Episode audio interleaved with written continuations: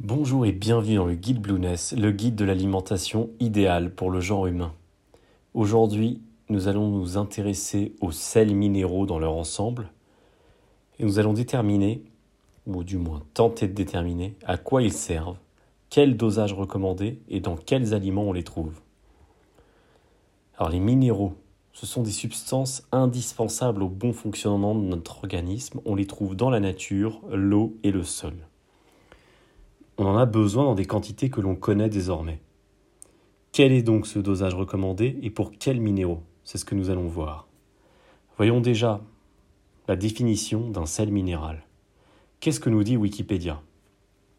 Les sels minéraux sont des éléments chimiques qui entrent dans la composition des organismes et qui sont présents dans l'alimentation animale et végétale. Les minéraux sont des micronutriments qui viennent compléter les macronutriments nous avons déjà vus, à savoir les protéines, les glucides et les lipides. Les minéraux se décomposent en deux grandes familles. Il y a les minéraux majeurs, appelés ainsi car ils exigent des apports supérieurs à 100 mg par jour pour l'organisme. Et il y a les oligo-éléments, qui représentent ensemble moins de 15 g de la masse corporelle totale.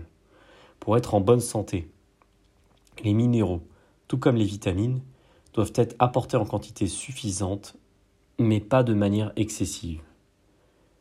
Ils agissent ainsi au niveau du métabolisme, de la structure de l'organisme et de ses fonctions, comme les fonctions cardiaques, musculaires ou neuronales. Reste à savoir quelle quantité on doit prendre. Il existe un lien très étroit entre un apport suffisant en minéraux et le métabolisme des autres micronutriments dans l'organisme.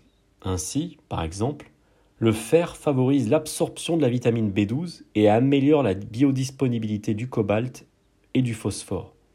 Il y a donc des interactions entre les, sels minéraux et les vitamines, qui sont tous deux des micronutriments.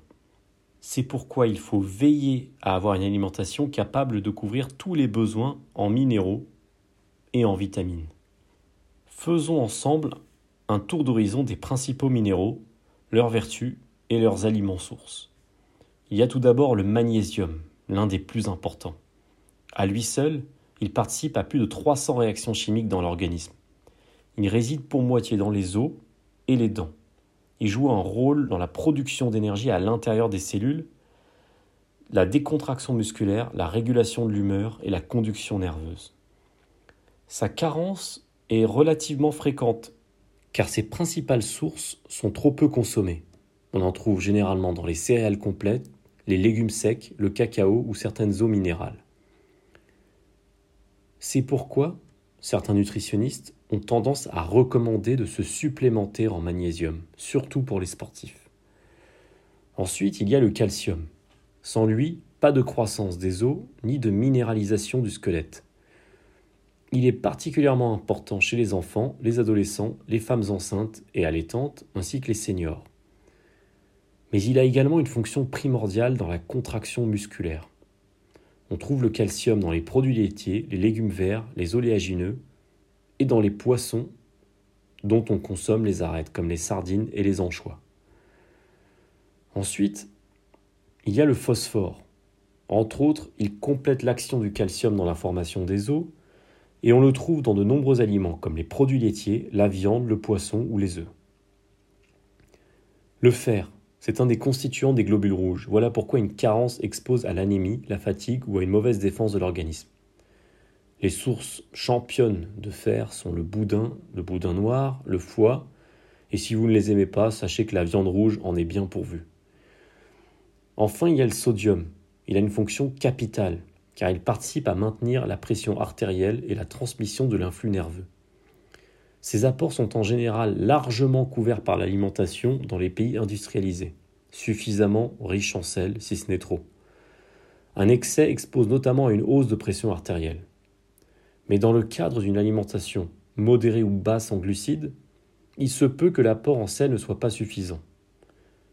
Nous y reviendrons dans la partie du guide qui concerne l'alimentation low carb high fat ou encore cétogène. Il y a également le potassium il vient en opposition au sodium dans le fonctionnement cardiaque et la transmission de l'influx nerveux. Attention, un manque mais surtout un excès de potassium peut être la cause de troubles cardiaques. Il est présent en très grande quantité dans les haricots blancs cuits, les pommes de terre cuites au four avec la peau, les palourdes, les épinards, les bananes et de façon générale tous les aliments d'origine végétale. Mais pour aller plus en détail dans chaque sel minéral, ainsi que la posologie recommandée, je vous donne rendez-vous dans les prochains podcasts dédiés à chaque sel minéral. À très bientôt dans le guide Blueness.